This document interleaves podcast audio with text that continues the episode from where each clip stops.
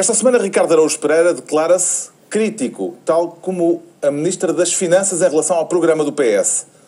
Pedro Mexia sente-se um combatente, como o de Cipras, que depôs as armas, e João Miguel Tavares confessa-se mal ajustado. Está de regresso o Governo Sombra, a partir de agora em direto, e esta semana com um convidado muito especial que está a entrar pela porta dos fundos.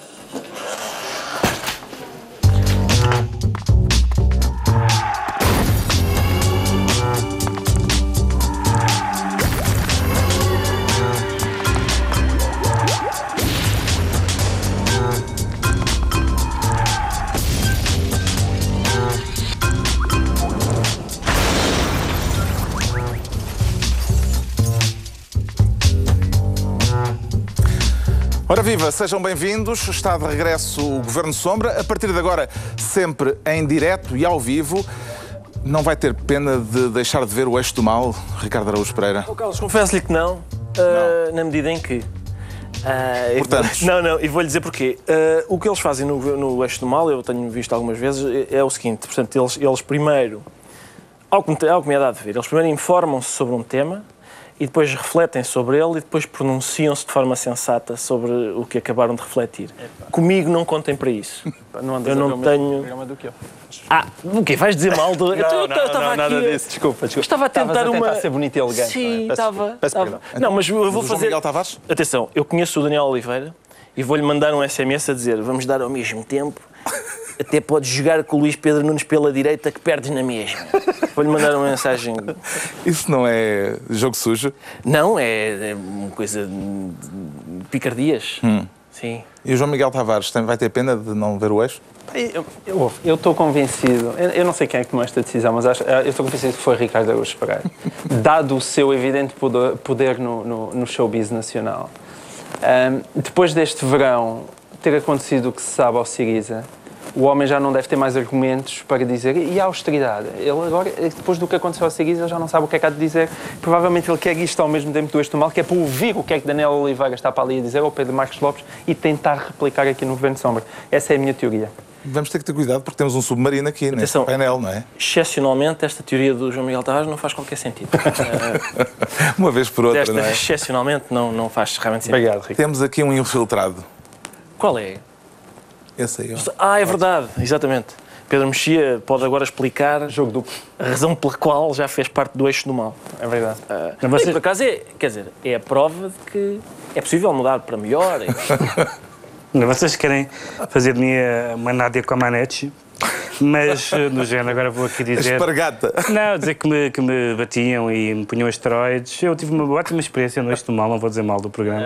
Houve recentemente um- uma senhora, ou um senhor, já não me lembro, peço desculpa por não me lembrar do, do género da pessoa. Como é que isso é possível? Isso não, não é bom, que não. fez um trabalho Não era o académico Castelo em que comparava o eixo do mal e o governo sombra. Ahm, e, e- e tentando de. Era um senhor, pá. Era um senhor. Acho que Peço sim, que ele também falou então, comigo. então, eh, Pedia desculpa ao contrário também, mas pronto. Eh, e qual era a diferença entre, entre os dois programas? E então eh, o, o critério era que, hum, segundo ele, nós não falávamos a sério. Eh, enquanto no Este Mal se falaria, e parece-me esse um critério razoável em relação ao, à maneira como nós estamos na política. Mas, portanto, foi preciso um estudo académico preciso um estudo para chegar à académico conclusão chegar, de que aqui não se fala a Depois de um sério. trabalho de campo Bem, aturado. Posso tranquilizar-vos e dizer-vos que não estão a perder nada porque hoje não há do Mal. Ah, não. E, portanto, os espectadores que agora, depois da nossa promoção ao do Mal, quisessem eventualmente ir ver um programa que interesse Foi bem visto isto. e é? que debate foi os temas da atualidade como deve ser, Exatamente. escusam de ir para o do Mal. É prova que não se pode contar com o eixo do mal. Podem ficar por aqui. Logo hoje que nos dava jeito. Então agora vamos ao trabalho. Depois deste longo período de férias, eh, estamos de regresso, mas antes, Pedro Mexia, como é que foi esse verão de windsurf e surubas? Isso é uma frase que me acompanhará até ao túmulo, mas eu vou citar uma frase de Vasco Graça Moura que é a partir de uma certa idade passa-se do, do 7-Up para o After Eight. E é só isto que eu, que eu quero partilhar convosco. Fiquei a pensar. Pronto, um momento de reflexão. E o João Miguel Tavares teve fraldas para mudar? Não, não, não, não. Não, foi a minha filha mais nova largou as fraldas neste verão. Foi a minha. Espera isto é em primeira mão? É, é, é, é. Foi a minha segunda maior alegria ah, deste verão. Qual foi a maior? Uh, foi terem corrido com o Varoufakis. Mas logo a seguir foi a, a minha filha ter largado as, as fraldas. Eu agora estou a pensar juntar o resto das fraldas, mais as toalhitas e fazer uma fogueira. Espero nunca mais voltar a isso nos tempos. E o Ricardo, como é que afogou as mágoas benfiquistas? Com dificuldade neste porque... difícil verão. Uh, cada vez tenho mais mágoas benfiquistas. Eu, eh, quer dizer, fiz publicamente, manifestei uma opinião sobre a interrupção de um ciclo vitorioso e, e, o diretor de comunicação do Benfica respondeu-me, respondeu quer dizer, não, não me respondeu diretamente, resolveu começar a espalhar mentiras sobre mim no, no Twitter um homem que já foi assessor de um Presidente da República. Também tem o nome de uma personagem da banda Não deu, não deu, não ah. deu. Limitou-se só a espalhar mentiras sobre mim no Twitter. Li logo no Twitter, onde em princípio o rigor está acima de tudo.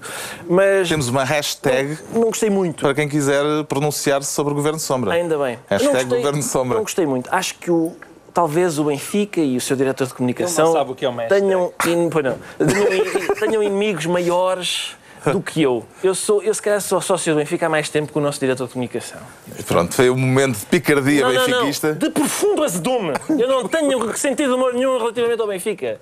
Não tem graça. Então vamos mudar de assunto. É melhor, Pronto, já me estou a enervar. Daqui a pouco vamos ter aqui um convidado muito especial esta noite, o poeta como Pedro Mexia e humorista como Ricardo Araújo Pereira, Gregório de Vivier, uma espécie de. É difícil dizer, de Vivier. Uh, gente fina.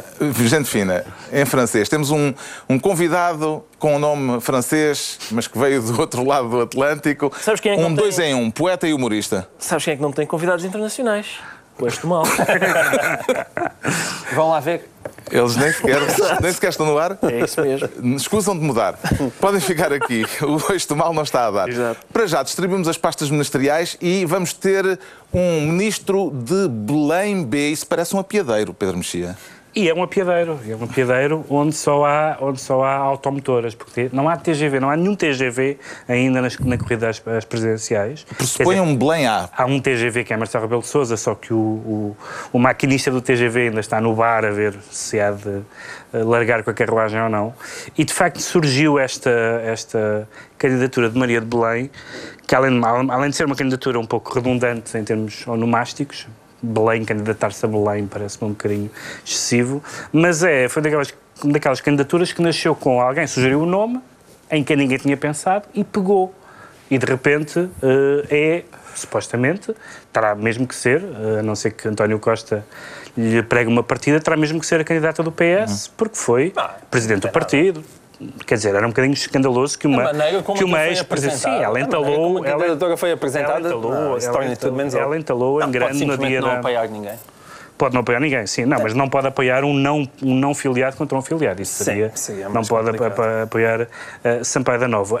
Uh, o, o embaixador Seixas da Costa um, um, definiu muito bem a candidatura de Maria de Belém como o Guterres possível. Portanto, visto que não havia Guterres, tentou-se arranjar pessoas parecidas com Guterres. Já a Gama não estava disponível e, uh, portanto, ficou, ficou Maria de Belém, que é uma pessoa, enfim, estimável, mas Ai, suponho... Mas atenção, uma pessoa parecida com Guterres não é Maria de Belém. Talvez Como? uma garopa. Isso, é, isso é um pouco ofensivo. Bom, mas.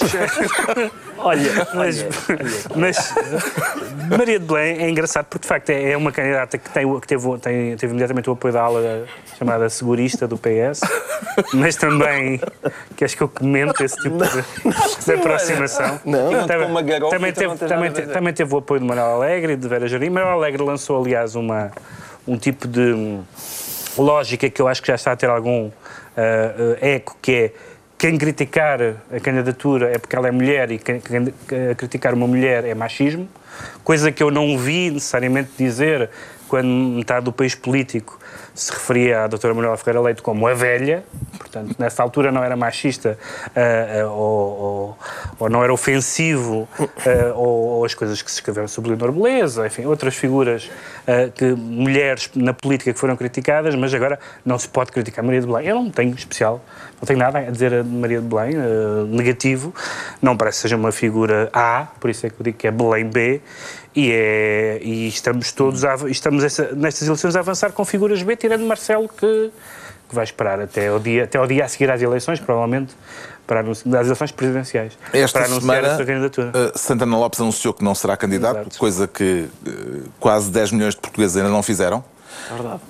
Um, espero que venha a haver mais gente a seguir o exemplo do provedor da Santa Casa, Ricardo Araújo Pereira. É, acho que é refrescante porque há tantos candidatos à presidência que até, até que enfim aparece uma pessoa que diz Ei, eu não vou. Eh, Nada mal, nada mal. Mas eh, eu, eu- o Santana Lopes disse que tinha rezado um pouco Sim. e, e que no fim do- da oração Viu as tinha- sondagens. Tinha, não, não, não, não foi isso que ele disse. Ele disse que foi a oração, foi o diálogo com o senhor que o fez desistir da candidatura.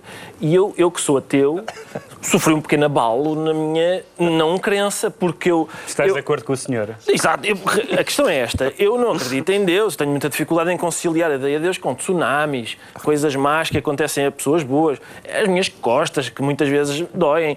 Ah, Agora, ai, se isto é assim, o Nosso Senhor aconselha Santana Lopes: ei, não te candidates à presidência, pá, eu neste Deus acredito. Eu neste... Se ele disser a mesma coisa ao Passos Coelho, eu vou-me batizar imediatamente. Imediatamente.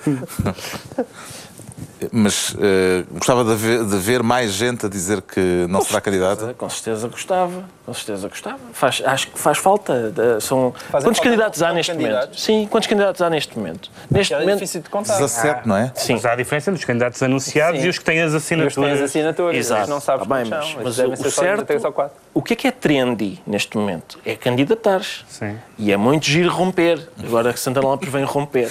Na corrida a Belém, o que é que está mais interessante? A, a luta à direita ou à esquerda, João Miguel Tavares? Não, é a luta à esquerda, até São porque à direita. ambas interessantes. À direita, por enquanto, há, só há suspense e não é propriamente um, um suspense a Alfred Hitchcock, que é assim, um suspense um bocadinho chungoso, até porque nós já fazemos ideia do que é que vai acontecer. Agora, não sabe porque estávamos a, a falar do Pedro Santana Lopes e, e- e eu lembro-me, o João César Monteiro, quando a Teresa Patrício Gouveia foi substituída pelo Pedro Santana Lopes na Secretaria de Estado da Cultura, ele teve uma frase muito famosa que é isso é o mesmo que substituir a Mona Lisa pelo Mono Luso. Ah, e agora à esquerda, ah, eu acho que nós já temos o nosso Mono Luso, que é o Sampaio da Nova, mas a, a Maria não é a Mona Lisa também, de facto.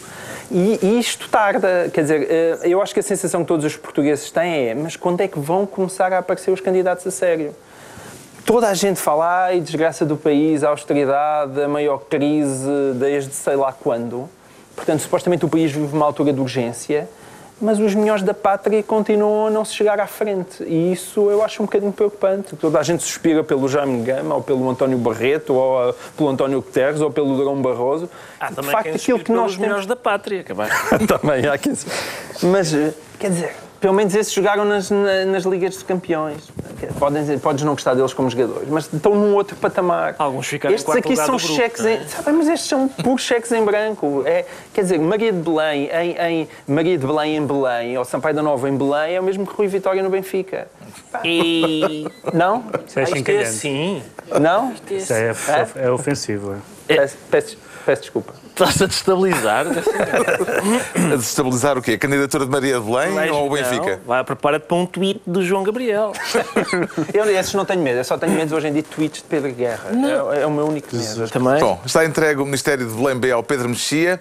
Vamos agora eh, ter o Ricardo Araújo Pereira como Ministro da Narrativa. Isso é uma subtil homenagem ao preso mais famoso do país. O Carlos acaba, acaba por ser, de facto, porque Foi José Sócrates que popularizou a expressão narrativa no, âmbito- contexto político. Ora aí está, ora está. E com alguma razão, porque de facto, basicamente, a política é um confronto de narrativas. E neste momento E de estamos que a narrativas é que pretende falar? Da narrativa, eu estou a assistir à narrativa eh, do governo, segundo a qual, eh, por exemplo, sobre- relativamente aos números do desemprego, eu tenho acompanhado com interesse essa narrativa. E a questão é: o governo diz que os números do desemprego diminuíram. E de facto diminuíram. Eh, uma das razões, se calhar das principais, é que muitos desempregados foram-se embora. Isto é a mesma coisa que eu ter varjeiras na sala. E, depois, e as varjeiras vão para o quarto. E eu digo, atenção, não tenho varjeiras na sala. Pois não, estão todas no quarto. Continuo a ter varjeiras em casa. A casa continua cheia de varejeiras. Mas estás a Já comparar não estou na sala. com varejeiras. Isso é uma coisa... hã? Eu percebo o que é que. percebo o teu ponto. Mas Realmente.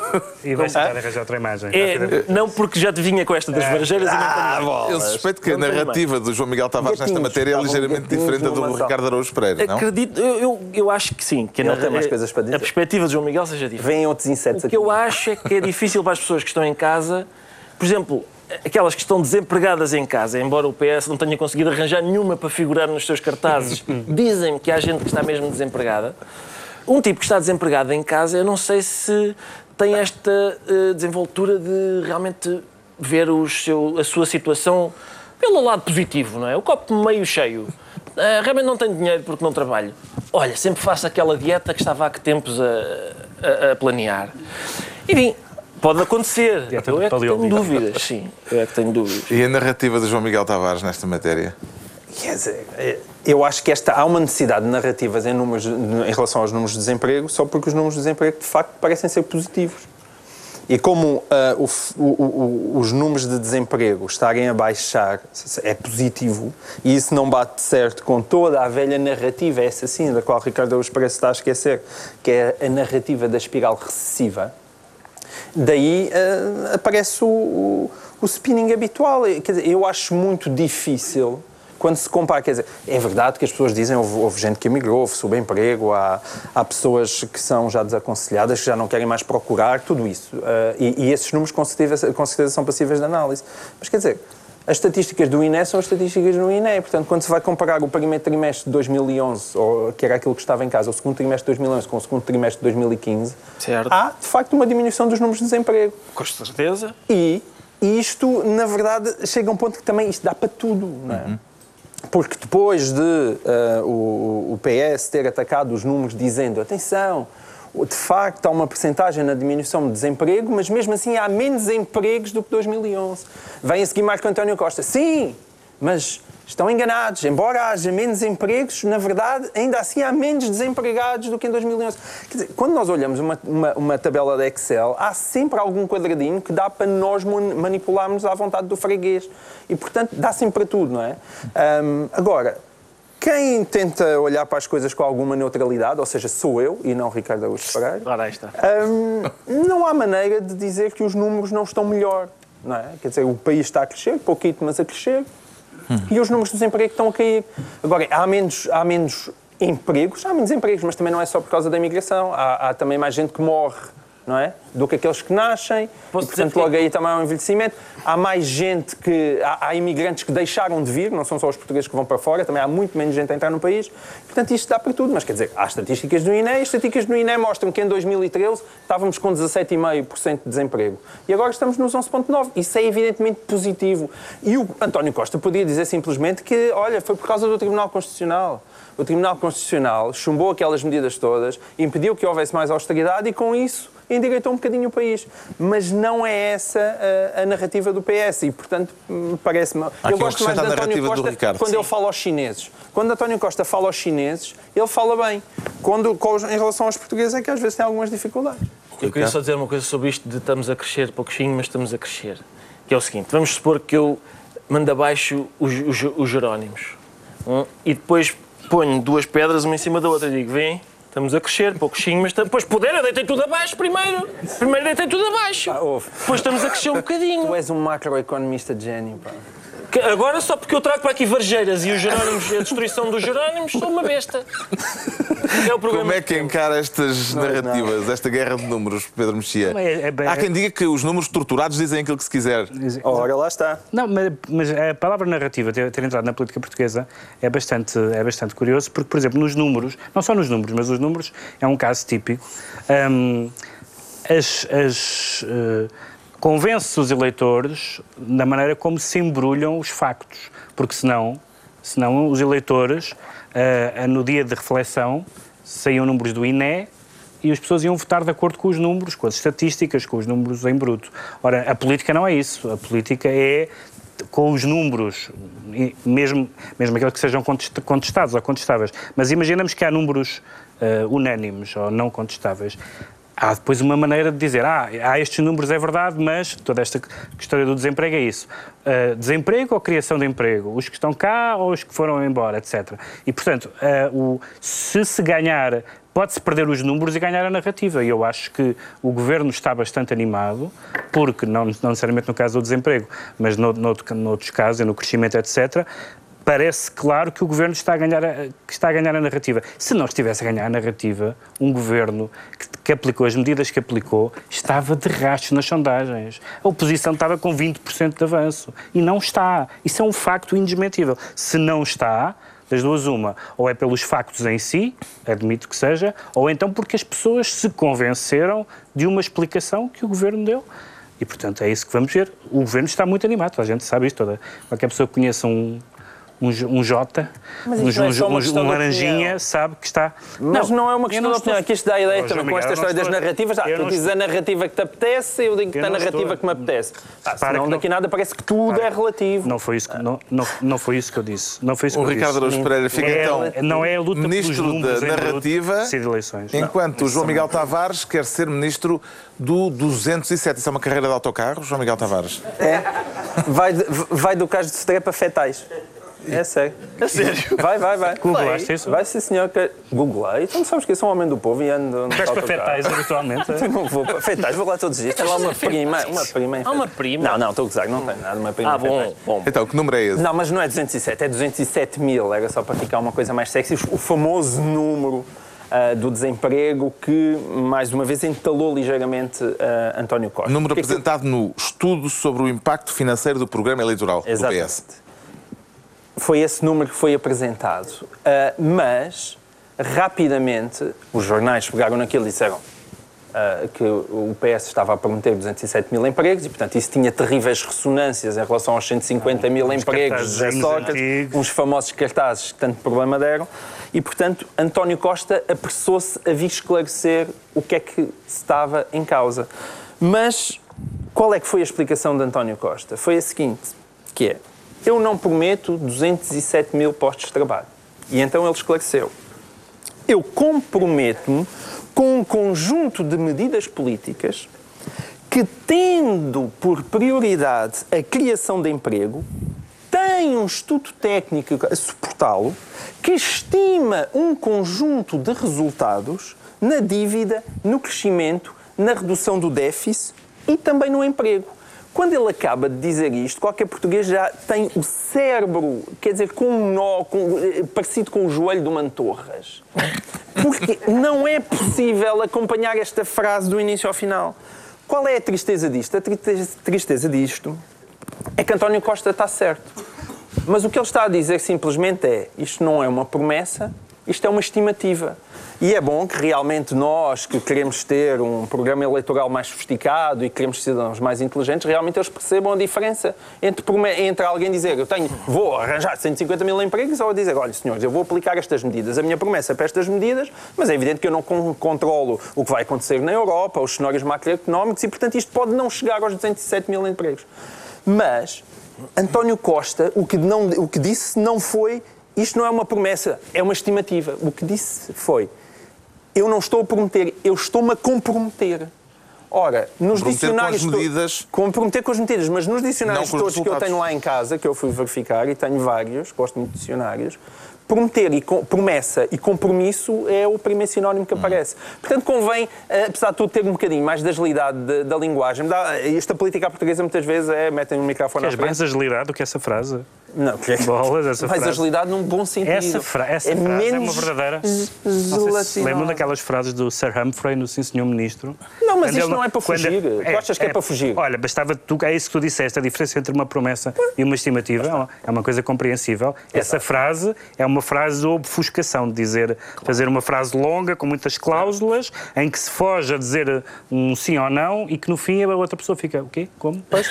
Mas é supõe-se que há ali. Era o, é o Sim Senhor Ministro o que me entristece é, é que é importante esclarecer isso. É importante as pessoas saberem realmente a diferença entre alguém dizer que faz 207 mil empregos ou dizer não, eu vou é, ter estas determinadas políticas públicas que espero que cheguem a este resultado. Mas, mas é importante fazer essa tinha, diferença. Mas ele próprio ele uma mas ele próprio tinha interesse em que isso ficasse claro. O que eu não percebo pois é porque é que ele porque é que ele torna confuso aquilo em que ele tinha interesse em, em deixar claro. O Pedro acho que é Mexia ficou convencido com Eu a acho que não tem distinção gente entre promessas e este compromissos. tipo.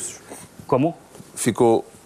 Tem esse é diferente. perturbador. Peço desculpa, falei em cima do senhor moderador. Não, acho que sim. Acho, acho que Promessas e compromissos, Não, eh, prome- a distinção. Não, eh, promessas e compromissos não, mas promessas estimativas sim. Lá está. É evidente, é evidente que muitas das coisas, não é? nós estamos em crise, não estamos em crise sozinhos, eh, todos os, os governos eh, pa- para se eh, defender falam de um contexto europeu, todas as oposições para atacar o governo falam como se não houvesse contexto europeu e, portanto, é óbvio que há variáveis que nós não controlamos e parece-me muito bizarro em qualquer circunstância e muito mais bizarro numa economia globalizada e numa crise europeia e não só, mundial, que não se faça essa distinção. É, é, com os dados em que eu posso intervir, com, com os instrumentos que eu tenho, comprometo-me a isto.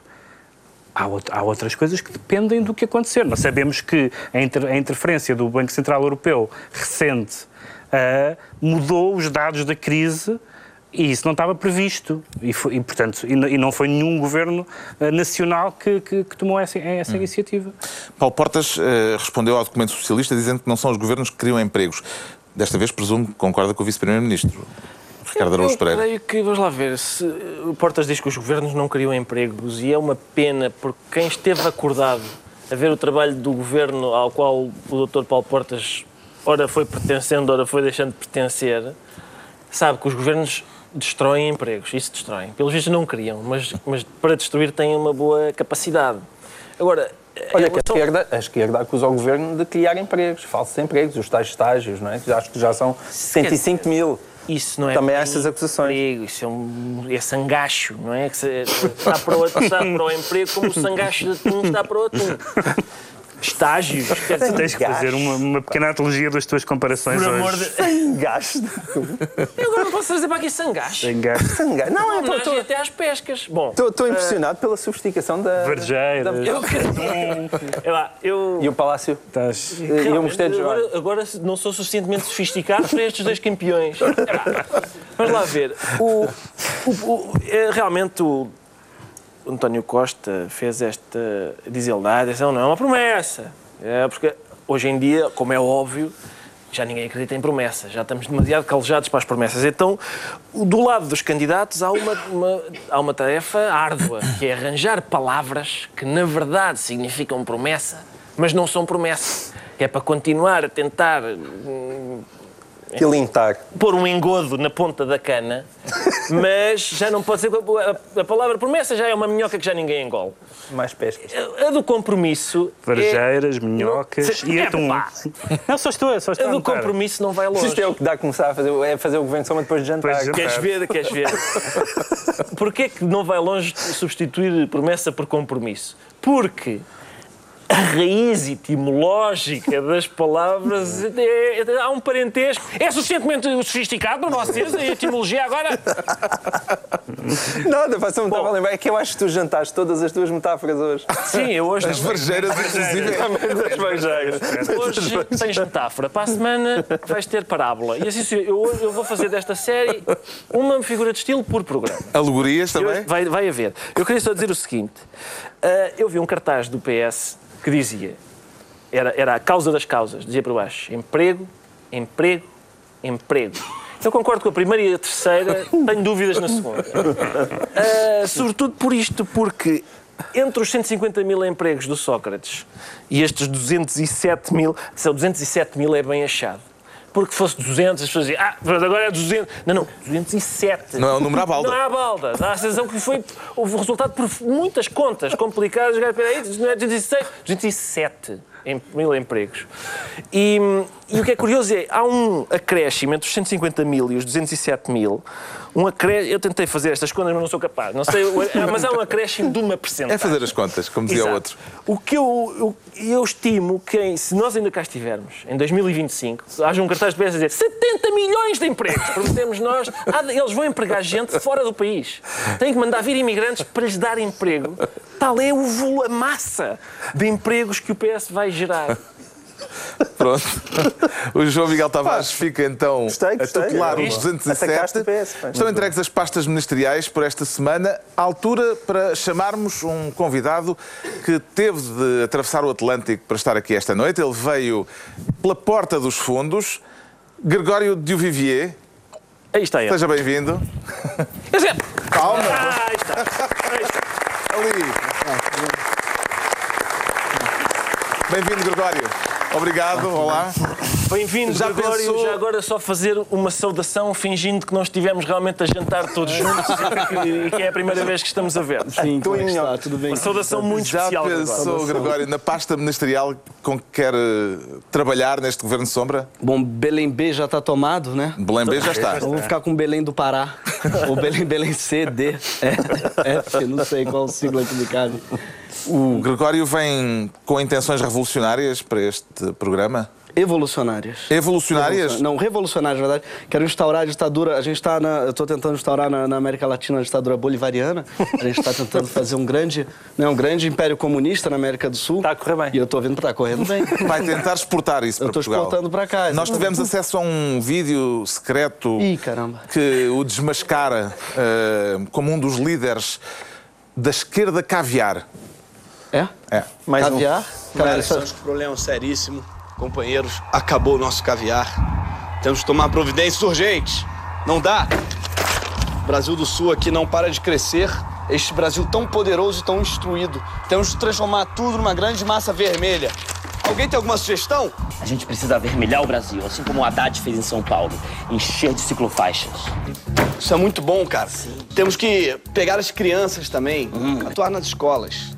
Sim, É, instaurar o aborto obrigatório, a maconha obrigatória, a homossexualidade obrigatória. Grande ideia! E assim podemos juntar o kit maconha com o kit gay e formar um grande baseado em formato de rola. Enquanto as crianças fumam maconha chupando uma pica e ficando chapadas de prazer. Brilhante, companheiro. E a gente vai acabar com esse papo de família. Esse papo é muito cafona. Vamos, vamos, vamos acabar com essa instituição do casamento hétero. Urgentemente. O problema do mundo é o quê? O casamento hétero. E conseguir instaurar a nossa famosa ditadura gay. Ah, ou melhor, a ditadura gay barra feminista barra negro barra aleijados. É, a- aleijada não, é, põe- é necessidades especiais. Por causa deles, coitados, são, já são aleijados já, né? Isso. A ditadura gay barra feminista barra negro barra necessidades especiais. Aleijado não. Aleijado jamais. Gregório, atenção que isto Isso- é uma magnífica caricatura do discurso acéfalo da, da direita, do modo como a direita vê uma certa esquerda e costuma ser produzido por esse chimpanzé lusitano que tu tens junto. Chimpanzé lusitano é maravilhoso. De- abandonaste as metáforas piscícolas e agora passaste para os mamíferos? Eu gosto de variar, gosto É uma de variar. Ok. Muito E bom. será Aliás, que nós podemos ter cá também essa, esse contributo? com certeza. Em primeiro lugar, eu queria dizer que caviar é uma ova. Viu? E queria dizer que. Isso é bom lembrar. E depois que eu, que eu identifiquei quem é direita e esquerda pelo lencinho no bolso. Né? Dá pra ver assim. É, eu sou esquerda caviar, mas eles são direita, lencinho no bolso. Mas cor de rosa, não é? Mas cor de rosa. Então, direita, lencinho, cor de rosa. Não, é um prazer. Ouvi dizer que na segunda metade de outubro, os portugueses já terão votado nessa altura, mas o Gregório de Vivier vai passar aqui duas semanas Duas em semanas. campanha eleitoral. Campanha eleitoral. Chama Uma Noite na Lua, meu espetáculo. É um monólogo que eu fazer em mais de 11 cidades. Mais de 11 é muito bom, né? Por que eu falei mais de É como 11? os 207. Exatamente. Mas como é uma 207. promessa ou é uma estimativa? É uma estimativa. A Dilma 15 recentemente cidades, falou, a nossa Dilma, né, essa filósofa brasileira, falou que é, é, não vamos estabelecer nenhuma meta esse ano, mas caso cheguemos na meta, vamos dobrar a meta. Ela falou isso. Então não sei se vão ser 11, me- 11 mas não vou estabelecer meta de cidade. E o espetáculo é, é só para Homo sapiens ou também para mulheres sapiens? Mulheres Sapiens, e para mandioca, saudemos a mandioca. E para quem mais quiser assistir lá no Brasil. Muito bem. Ahm, nessa altura os portugueses já terão votado. O Gregório costuma ler manifestos eleitorais? Isso não tem no Brasil, porque os candidatos raramente sabem ler. Então, quanto mais, não, não existem manifestos eh, eleitorais. E se tivesse, não, ninguém os leria, não é? A Dilma não fala mal, ela fala e a audiência na televisão cai 15 pontos. Já é terrível, ela não consegue terminar as frases. É um problema seríssimo que ela tem, cognitivo mesmo. É justamente por causa do Manifesto Eleitoral Socialista que o Ricardo Araújo Pereira esta semana se sente crítico. Não me diga que foi ler aquilo para ter uma opinião avalizada. Não, como é evidente, não li. Se não estaria no eixo do mal. Exatamente. Ora, aí está. Eu, o que eu fiz foi, a, a ministra esta semana interveio na Universidade de Verão do PSD. Antes de mais nada, eu gostaria de dizer que a Universidade... Eu, eu não conheço ainda ninguém que se tenha licenciado na Universidade de Verão do PSD. É uma universidade, eu não, pá, quer dizer, parece a Universidade do Relvas, mas ao contrário. Na do Relvas toda a gente se licencia. Nesta, ninguém. Ninguém. Mas querias? É pá, toda a gente chumba pelos vistos. Laganjinho. Bom, não interessa. ninguém ninguém se é licencia dali. Ah, e a ministra disse: ah, eu sou muito crítica do programa do PS. Não li. Eu acho isso curioso. Ah, eu, em princípio, simpatizo com a ideia de não ler o programa do PS. Em princípio, toda a gente sabe o que é que lá vem, e é, é chato e tal. Agora, a ministra tem um historial de, não, de se pronunciar sobre coisas que não leu. Por exemplo, há aquele detalhe dela ter autorizado uns swaps que depois veio a, di- a- a dizer que não sabia que existiam. E, portanto, eu, o que eu propunha era que, que o, P- o programa do PS, os contratos swap, fize- fizessem parte daquele programa Ler Mais, ah, para que a ministra tenha a oportunidade de os ler, haja um incentivo para ela os ler. Epá, e parar de se pronunciar e de assinar coisas que não faz ideia do que são. Já lhe aconteceu, Pedro Mexia, pra- praticar o não li e não gostei? Nos programas eleitorais, sempre, porque quer dizer, imagine alguém que vai ler o programa eleitoral, lá, do PCP, perguntar o que é que será que o PC acha que é o motor da história? Ou, ou ler o programa do CDS. Princípio O que, é, o, que é que o P- o que é que o CDS acha sobre o valor do cristianismo? Não é preciso, a gente sabe mais ou menos. As pessoas leem o programa do PS e do PSD e para quê? Para saber qual é a diferença. Porque, como se sabe, não é, não é assim muita. Neste momento parece ser um bocadinho. Mas há aquele é passatempo. bom. Descobrir Tá as sete diferenças Já entre o programa do mais. PS e do PSD. Já- já- Mas é já raro foi as mais pessoas que diferente? descobrem as sete. Não, então não. Então, quando António Costa tinha uma pequena paixão pelo Siriza, ele, o senhor estava Sim, claramente mas isso- mais à esquerda. isso- Ele agora é mais amigo de Mário Centeno. Mas isso foi assim um fim Essa é a grande foi- dificuldade foi um- do PS, é ser foi um- simultaneamente foi um fim de semana de loucura, de isso. João Galamba. Acho que isso foi só um flerte de verão, sim. Sim, Não foi, não foi, não foi. O? Falou mais. o entusiasmo com o Siriza foi. Não, o entusiasmo com o Siriza e com a ala esquerda do PS. Esqueces que ele foi buscar Ferro Rodrigues e tudo para ser o líder parlamentar. João Galamba da Praia à solta, embora ele até ele próprio João Galama dá solta. Dá solta. Sem assaime nem nada. solto. Foste tu que o disseste. Ah, Eu, então tu é que disseste O chimpanzé lusitano não referiu tal coisa. Quer dizer. Registaste isso. Eu eu sei que me vais atirar isso à cara mais tarde. Eu não, mas a minha mãe espera. espera quando a minha mãe tem contrato. Dona Orquídea, isto é tudo a gozar. Não, pelo amor de Deus. Eu pelo acho que amor mais tarde ou mais cedo vai haver um site ou um blog. Tipo o chimpanzé, o chimpanzé lusitano. Não seria, posso garantir que não seria a pior coisa que já disseram sobre mim. Qual foi? Epá, não Agora queremos dizer. saber. Por acaso. já te chamaram Epá, chimpanzé? não, eu, eu, eu, eu- É muito boa, mas não podes dizer. Não, eu, não, eu tenho, eu tenho o melhor insulto da história dos insultos, mas é impossível. Eu Não acho dá, que não não dá Não Já tem que ser às passa da 4 da meia-noite. manhã. Não Tem que ser às dá- não não não não não. A Pedro água na conhece. boca. Pode ser às quatro, da, às quatro da manhã, que é em princípio onde estaremos daqui a duas semanas. É possível. E aí eu contei. E, e aí, bem, depois de eu contar o melhor insulto de todos os tempos, as no vão- Twitter depois. Podemos dizer que tem a ver com a utilização do material genético Tem dos meus que pais, gerou. do que Sim, me pronto. gerou. Exatamente. Pronto. Exato. A ministra devia ter lido o programa do PS ou não devia, para o criticar ou não devia ter dito que não o leu? É sim, isso é uma pergunta difícil, porque isso implica que eu, de certa maneira, a esta hora, vá admitir que, por vezes, a total transparência possa não ser o mais adequado em política. Essa Mas como a à- esta hora. Essa Foi à frase foi à Costa. Costa. Foi, foi à Costa. Ah, mas, de qualquer forma, como a esta hora os meus filhos já devem estar a dormir, sim, a ministra foi, foi tança. Foi tança, quer dizer, tinha que ter hum, formulado aquilo de uma outra maneira. Não é? Ela depois emendou a mão e, mais uma vez, lá está. Eu, que leio as coisas em profundidade e não me limito a ficar pela rama, como certas pessoas neste painel, eh, o que ela estava a dizer faz sentido mais uma vez. Ela estava a criticar o PS por mais uma vez estar a apostar no consumo interno como motor do crescimento. E essa é uma crítica que faz sentido. Agora, convém ter um bocadinho mais de habilidade e dizer ah, não li o programa, mas realmente aquilo é uma porcaria. Fica sempre mal, não é? E depois há pessoas que gozam com isso. Temos Maldosamente. o. Ricardo Araújo Pereira crítico e temos o Pedro Mexia combatente, isso não lhe estraga um pouco aquela imagem fleumática que cultiva? Não, isso não, nada estraga. Isso vem, no, vem, no meu, vem nas indicações eventuais do passaporte. Eh, não, porque houve, houve, de facto, há bocado falámos do fim de semana de loucura que o PS teve com que o PS teve com o Siriza e que, que as pessoas todas em, na Europa tiveram com o Siriza e de repente vemos eh, a, a emergen- a- emergência desta figura do, do Tsipras que, que consegue coisas bastante interessantes. Consegue, por um lado, num primeiro momento, bater o pé à Europa, Uh, con- con- consegue ser o único hum, político com a hipótese de ganhar eleições na Grécia, consegue recusar um programa que lhe é, que lhe é apresentado pela Europa, recu- recusá-lo em referendo, ganhar o referendo e depois aceitar um programa tão mau ou pior. Uh, consegue depois que os seus críticos à esquerda saiam e formam um novo partido. Uh, consegue que Varoufakis uh, saia e lhe tire, e lhe tire a, preponderância. E é uma figura política bastante interessante. Não sei exatamente o que é que vai acontecer. Uh, Pensava-se que ele seria, uh, digamos, a versão, uh, a versão grega do, do Podemos e, portanto, alguém que, que à extrema esquerda seca a esquerda tradicional, mas pode ser o contrário. Ele pode ser um novo PASOK, como já algumas pessoas disseram, simplesmente ser um novo mainstream. E, portanto, é uma figura, é uma figura muito interessante. O Varoufakis disse uma coisa muito, muito engraçada numa entrevista. Perguntaram-lhe, "Ah, dizem que você é um mau político, ele dizem.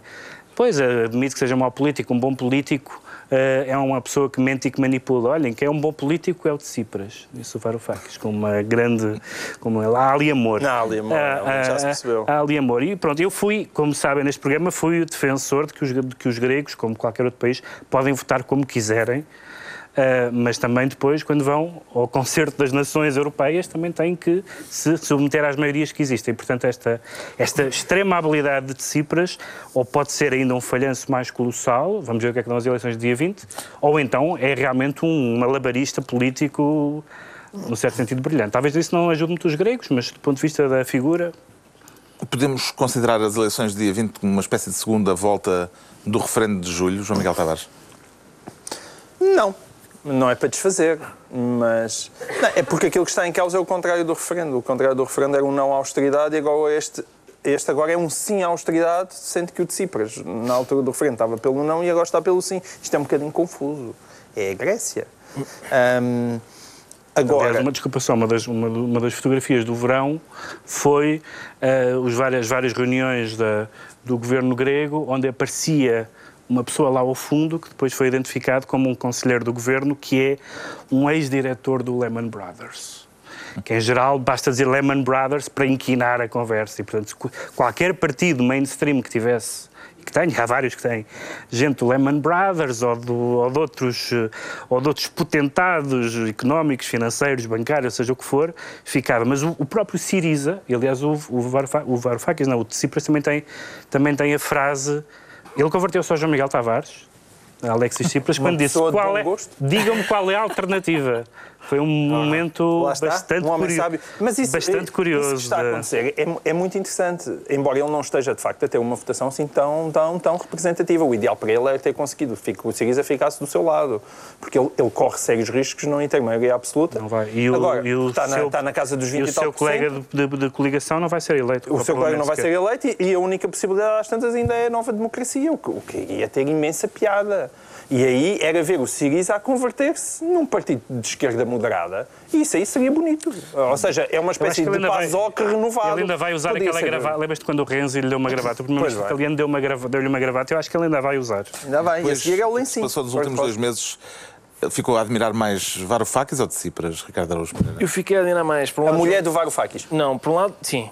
Mas por um lado, fiquei a admirar mais João Miguel Tavares. Ah, obrigado. Porque o João Miguel Tavares é uma pessoa que considera que não há alternativa à austeridade na Europa e gosta muito de Barack Obama, que em grande medida inventou uma alternativa Oh, à austeridade nos Estados Unidos. Há aí algum economista que explica a diferença entre ter moeda própria e certo. economias fechadas? Ele não? arranjou, ele arranjou, ele arranjou. Ele, teu- e é o teu ídolo. Tu tens um altar todo em talha dourada. mas a alternativa, se tu saís do...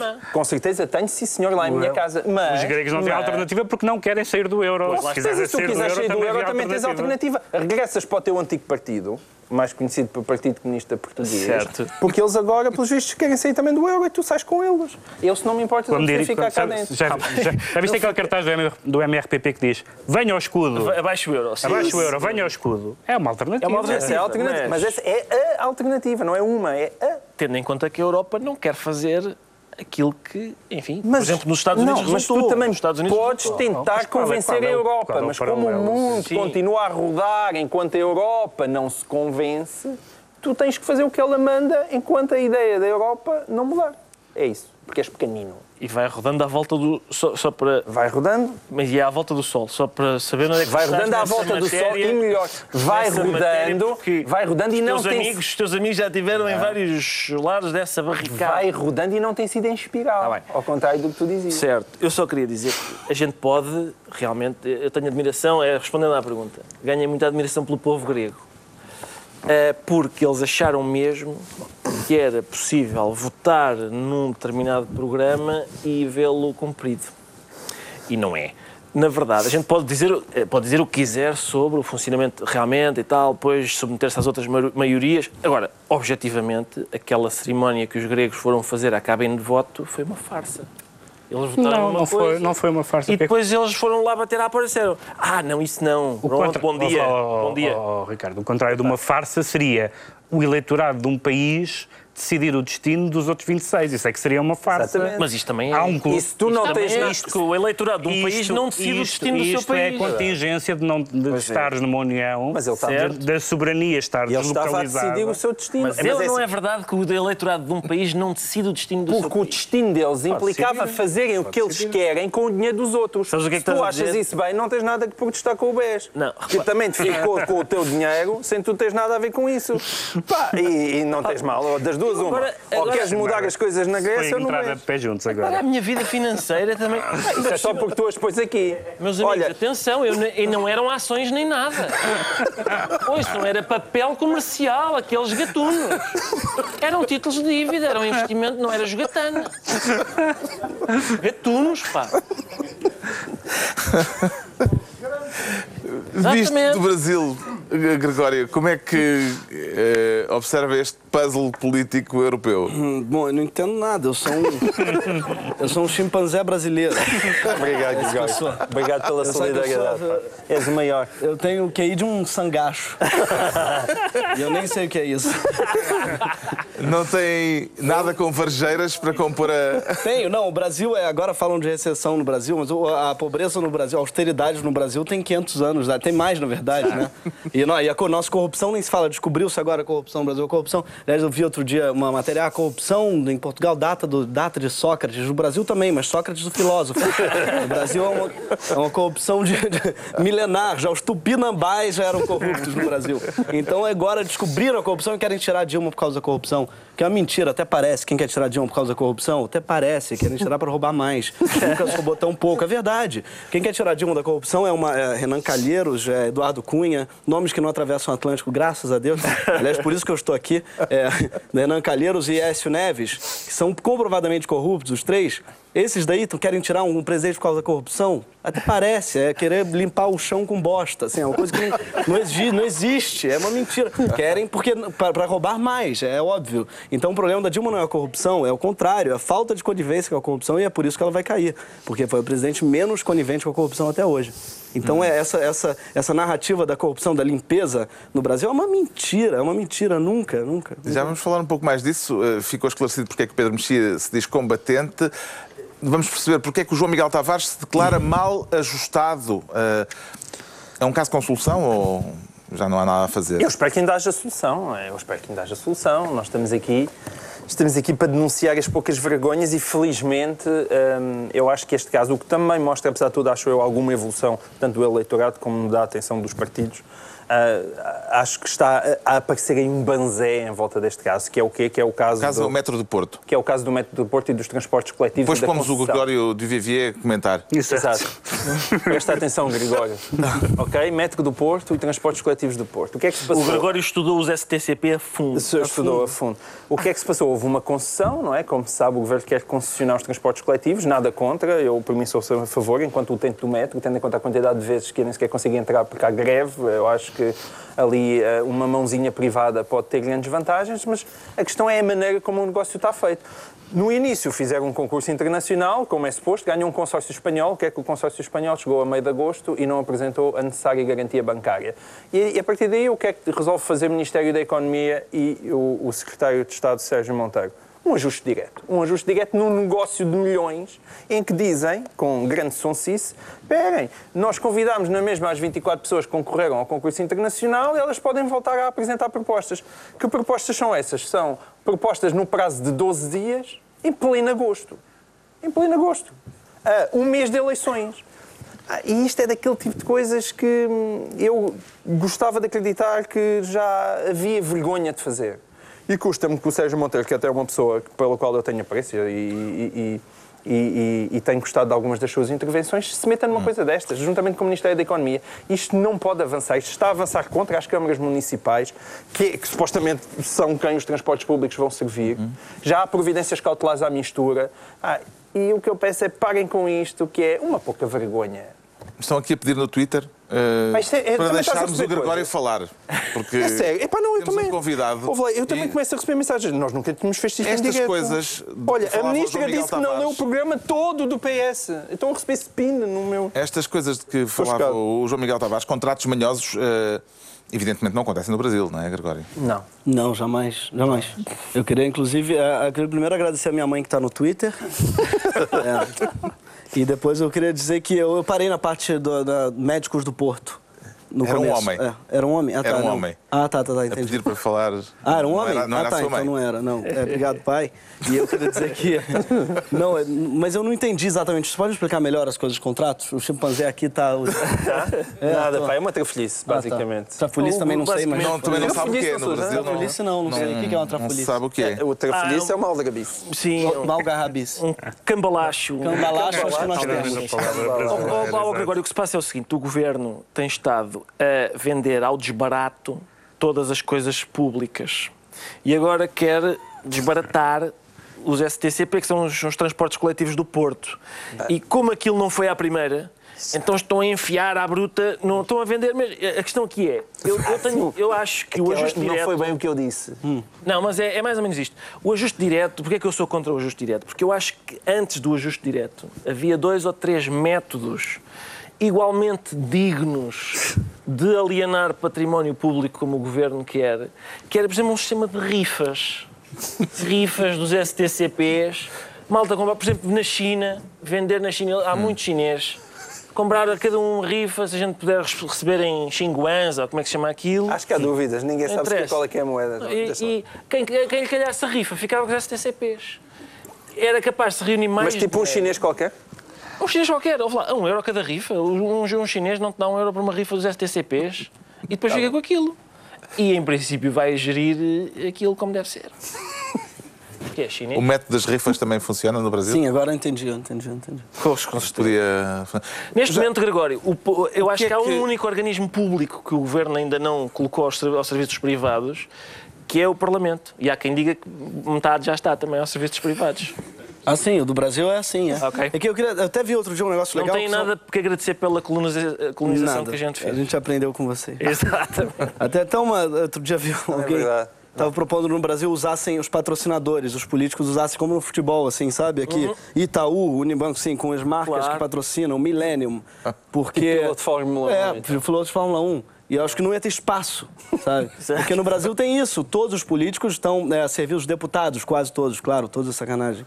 Mas, mas quase todos estão, estão a serviço de alguma, de alguma, de alguma empresa, são representantes do- de empresas privadas, claro. Vocês Mas- têm um grande sketch sobre isso ali. É, temos um sketch sobre isso. Mas, mas, mas há pessoas que contestam muito isso. Por exemplo, houve, houve um grande momento no verão, ah, na- no Brasil, já passa da meia-noite, já podemos dizer estas, estas palavras, que foi o ex-presidente, um ex-presidente da República, Collor de Mello, está no Senado, ele é senador, Um ex-presidente empichado. o E empichado. Pichado está no Senado, Está voltou com um, tudo. um- e senador que leu da bancada, leu da bancada um discurso com as acusações de corrupção que lhe eram feitas.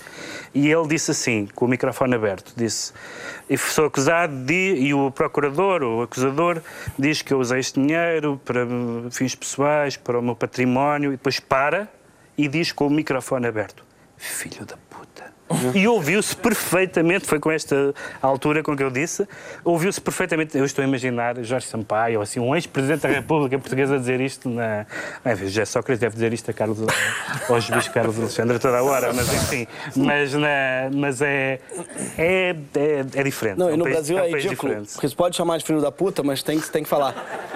Mas tem que falar assim, Vossa Excelência é um Vossa filho da puta. Vossa Excelência, Vossa Excelência. Se falar você, dá uma merda. Falar você é um crime, você vai preso. Você, não chama o deputado de você. Mas filho da puta é incontestável. Então, assim, é, é- é terrível esse Brasil. E agora, por exemplo, tem um caso do Eduardo Cunha, que ele acabou de aprovar uma coisa terrível para a saúde pública no Brasil, que é a obrigatoriedade dos planos de saúde. E é super populista, porque as pessoas adoram, parece que é coisa popular. Agora toda empresa tem que dar plano de saúde. Genial. Grandes patrocinadores deles são os planos de saúde. É óbvio, é, é óbvio não, é um fato declarado. Então, é claro que não é uma medida para o povo, é uma medida para os planos de saúde. É incrível os planos de saúde, a obrigatoriedade dos planos de saúde, e é uma cagada para a saúde pública, total. Acabou, acabou a saúde pública no Brasil, que já era ruim, sacou? Gregório, tenho uma dúvida. O que é que fez há duas semanas, na- no domingo 16 de agosto? No panelaço? Ah, eu comi. O eu comi panelaço. caviar. O panelaço é o, é, foi uma- as, foram as manifestações. As manifestações, as pessoas. o é, governo e as pessoas que não usam os panelos para cozinhar batendo na. na- Mas é, claramente, porque você não viu é, panelaço na, na- na favela. Não tem porque as pessoas estão usando as panelas. Agora, nas áreas nobres, você vê as pessoas pedindo emprestado pra empregada. Desculpa, tá, Neide? Me empresta rapidinho, que só pra usar. Empregadas putas com a patroa, porque, porra, minha panela toda quebrada. É uma cagada isso daí. Alguns até terceirizaram o panelaço. Pagavam uma grana pra empregada e bater panelaço na janela. Empregada, porque é um, é um fenômeno realmente estranhíssimo esse do panelaço. Porque é isso, é pedindo a corrupção, voltando, volta da ditadura militar. As pessoas, o Brasil é um país que as pessoas têm saudade da ditadura militar. É uma coisa aterrorizante. Cartazes dizendo que tinham que ter matado a Dilma. Houve na- tudo nessas eh, manifestações contra o governo de Dilma, até gente ajoelhada à porta de um quartel. Temos as imagens. Um general, na época do regime, falou que pediríamos ajoelhados, Senhor, para que as Forças Armadas intervissem a nosso favor. Está se cumprindo essa profecia, Senhor. Nós pedimos, Senhor, clamamos para que as Forças Armadas façam a faxina geral no nosso país, porque nossa bandeira, ela jamais terá cor vermelha. Nós somos contra, contra completamente o comunismo e tudo que se encerra ao redor deles. Isto é gente que gostava de ter um general Médici em cada esquina. Ah, síndrome de Estocolmo, né? Assim, eles gostam de ser sequestrados, espancados, torturados. É, uma te- é terrível isso. As pessoas acham realmente, isso aí parece uma piada, quer dizer, talvez seja uma piada, mas é sério. As pessoas realmente no Brasil pedem volta à ditadura militar. No Brasil é o único lugar que tem, tem ponte, Médici. Ponte no nome de ditador, ponte no nome de torturador. E cidades com o nome General Médici, a cidade acabou de ser fundada. É uma loucura. As pessoas não, não têm dimensão que foi uma ditadura terrível, assassina. Não tem isso, não tem passado o Brasil, né? Não tem. E o Gregório vê isto com alguma ironia, com algum sentido de humor ou Não, com vejo receio isso com depressão, com depressão. Eu moro num país, já é, a maioria fascista. Você- Por que que não tem plebiscito no Brasil? É verdade, faz plebiscito no Brasil. As pessoas votam pela censura, pela censura, votam pela tortura, votam pela... É terrível, é terrível. As pessoas realmente têm saudade da, da- da ditadura e esquecem. Porque tem um, tem um discurso que é terrível, que é, na ditadura não se roubava, você não via uma notícia de roubo, você não via uma notícia, porque eu vejo óbvio que eles matavam que desse uma notícia. Por acaso nunca ouvi este discurso. Ao menos antigamente havia respeito. Não, não se rouba o homem, era um homem sério, Salazar. Nunca ouvi este discurso. Não, não. As pessoas prova. confundem a notícia da, da, da corrupção com a corrupção. Se antes não havia notícia, é porque antes não podia haver notícia. É terrível. E no, e no Brasil tem realmente isso, um saudosismo, é, do, saudosismo da tortura. Realmente é. Mas tem lava-jato. Tem Lava Jato. Agora está acontecendo a Lava Jato e estão limpando o Vai haver água suficiente para, para o lava-jato? Não, se depender do Alckmin, né, governador de São Paulo, a crise hídrica está brava, então não, não vai ter Lava Jato, não vai ter. A água já está acabando no Brasil e, e o Lava Jato não vai ocorrer. O terrível do Lava Jato é que ele é seletivo. É esse que é o grande problema da- dessa luta contra a corrupção no Brasil. Se é para cair pessoas para corrupção, que caia todos, então é verdade. Que caia então todo o PSDB, que é quem está organizando o Lava Jato, que é o partido ah, né, do, do Aécio, etc e tal, e que é, é igualmente corrupto. Quer dizer, não sei se tem igualmente ou menos corrupto, né? Porque são todos corruptos pra caralho. O que tinha que é, zerar aquilo. É verdade, é começar do zero, dissolve. É porque é uma coisa. É muito terrível a política no Brasil. Estão todos metidos até aqui no mar de lama e todos berrando que o outro é mais corrupto. E aí tem, as pessoas acreditam. Mas não elas safa ninguém. safam poucos, safam. Tem o, o- o- o PSOL é um partido que tem nenhuma pessoa enquadrada. Por acaso é um partido de esquerda, desculpa lá, desculpa lá. É. Mas é verdade, não, tem, tem alguns, tem, tem uns poucos, tem uns poucos que uh, aparecem até agora, pelo menos não se descobriu nada. Então se safa algumas pessoas sim. Mas a imensa maioria, o grande problema é o financiamento privado de campanha. No Brasil, os políticos, eles já, é feito, as pessoas se formam nos Estados Unidos devendo, sei lá quantos mil é, dólares por causa da faculdade. No Brasil, os políticos começam os mandados devendo milhões de reais às empreiteiras. E eles vão devolver com o nosso dinheiro. Esse é o grande problema. O financiamento privado de campanha, as campanhas no Brasil são trilionárias, né? mesmo na crise, mesmo em tudo. E, enfim, e, e eles já começam o mandato devendo dinheiro e eles vão pagar, eles pagam muito bem. Como é que é, Gregório? No Brasil há promiscuidade entre a política e a, e a construção civil? Não, não chegou cá isso Não? ainda, não. não, não. Imagino que era viver num país deste. seria horrível viver. Ufa, ufa, Desse estamos chafes. que bom. É terrível, é terrível. Mas é bom para a comédia. Ah, é, é bom pra. Acho que não é bom pra ninguém, cara. nem pra comédia, nem. Eu acho que eu preferia morar num país civilizado com menos piadas, sabe? Porque é, é meio- é meio egocêntrico dizer que é bom para os humoristas, até, até porque quando a piada é fácil, quando a piada é óbvia, ela não tem nem graça. O problema de fazer piada no Brasil é isso: a piada ela está na manchete. Não tem comentário possível. É, Basta ler a manchete, está lá a piada. É, é redundante fazer piada com corrupção no Brasil, porque ela está lá, é tão gritante. O Collor é senador no Brasil.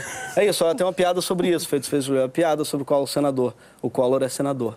Essa é a piada possível. Qualquer outra piada, é- ela é, ela é redundante, ela é óbvia, né?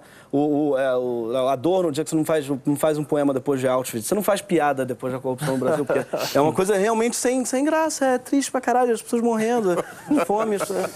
E desculpa, eu tô uma. É, Não, não, quantidade de asneiras aqui. Não, não. Desculpem, o À pessoal. noite sabe. não tem problema. Não tem problema, né? Desculpem as asneiras. Depois vai todas. passar de manhã, mas isso... É a porta dos fundos. Não, mas é... É a porta dos É a porta. Se fosse devendo chamado Portas em vez do Porta. mesmo. Desculpem por essa. Bem, decretos. Vamos a isto? Vamos a decretos. Ehm, o Pedro Mexia decreta Assad. Assad o Sírio?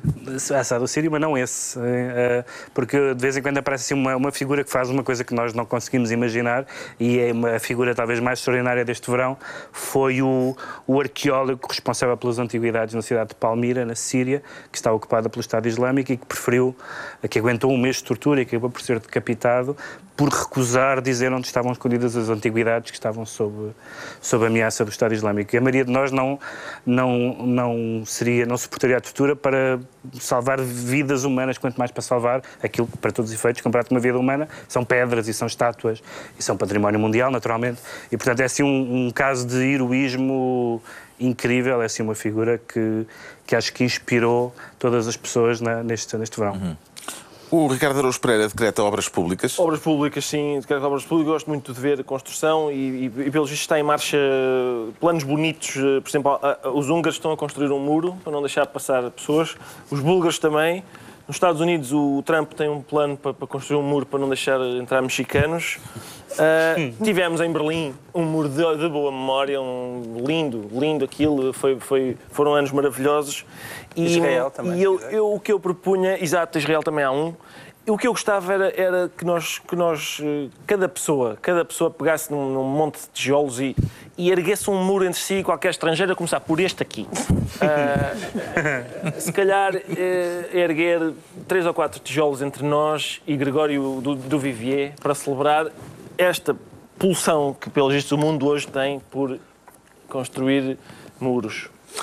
O João Miguel Tavares decreta Sparta a partida. loiça. Sparta a loiça, sim. É é porque se alguém tinha esperança que o caso Sócrates pudesse ficar à margem da corrida eleitoral, Foram 10 minutos maravilhosos. foram mais ou menos. Ainda não falar. começou, aliás, oficialmente, mas Paulo Rangel, na Logo. Universidade de Verão, atirou-se hum, com força. Eh, e, e disse isto: alguém acredita que se os socialistas estivessem no poder haveria um primeiro-ministro sob investigação? Ah, e, e Francisco Assis já reagiu, mas ah, Pedro Passos Coelho, quando confrontado com essa afirmação, disse que eu não vou fazer nenhum comentário sobre casos de justiça, mas hoje há uma percepção que a justiça funciona melhor. e, portanto, isto vai ser muito divertido até dia 4 de outubro. Finalmente, o Gregório do Vivier também vai decretar. Vou decretar, eu vou estar. Bom, primeiro eu vou fazer o meu Aproveite ah, que- product placement. Ah, que eu vou estar aqui dia 15 a dia 1 de novembro, 15 de outubro a 1 de novembro. Vão ser mais de 207 mil cidades que eu vou estar aqui em Portugal. Minha peça Uma Noite na Lua. Então tem na sua cidade, uma cidade perto de você, está nos Açores, está no em Portugal inteiro, vai ser muito legal. E, bom, desculpem pelos caras. Novo, vai falar caralho. Ô, falei outra vez. Merda, foda-se. Desisto de falar sem asneiras. Brasileiros são realmente. É que eu tava no Porto ontem. A culpa não é. É isso. Então é isso. está- Mentira, eu tava na Tem costa desculpa. da Caparica, isso mentira. Todo brasileiro. Claro. Desculpem pelas asneiras, foi um prazer gigante estar aqui. Muito obrigado. Obrigado. Obrigado. Está concluída a primeira emissão da nova temporada do Governo Sombra. Agora, sempre em direto e ao vivo, em simultâneo na TSF e na TV 24. Obrigado, Gregório do Vivier. Cá o esperamos em outubro para uma noite na Lua, de norte a sul do país. Dois, oito dias, à mesma hora, novo Governo Sombra. Pedro Mexia, João Miguel Tavares e Ricardo Araújo Pereira.